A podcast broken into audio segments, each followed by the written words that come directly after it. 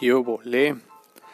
Amigas, amigos, amigues, mucho gusto. Mi nombre es Jesualdo.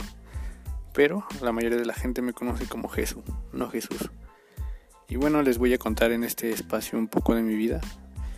Pero no mi vida personal, sino más bien esas características que tiene alguien que vive en el tercer mundo. Alguien que viaja en transporte público, que utiliza el metro, que apenas se completa la quincena, que le debe a Coppel, que le debe a Electra. Ese soy yo. Y supongo que esos también son ustedes o muchos de ustedes. Y bueno, al mismo tiempo les voy a compartir algo de música, algo de salsa, algo de rap, algo de rock y lo que ustedes vayan pidiendo. Para eso estamos.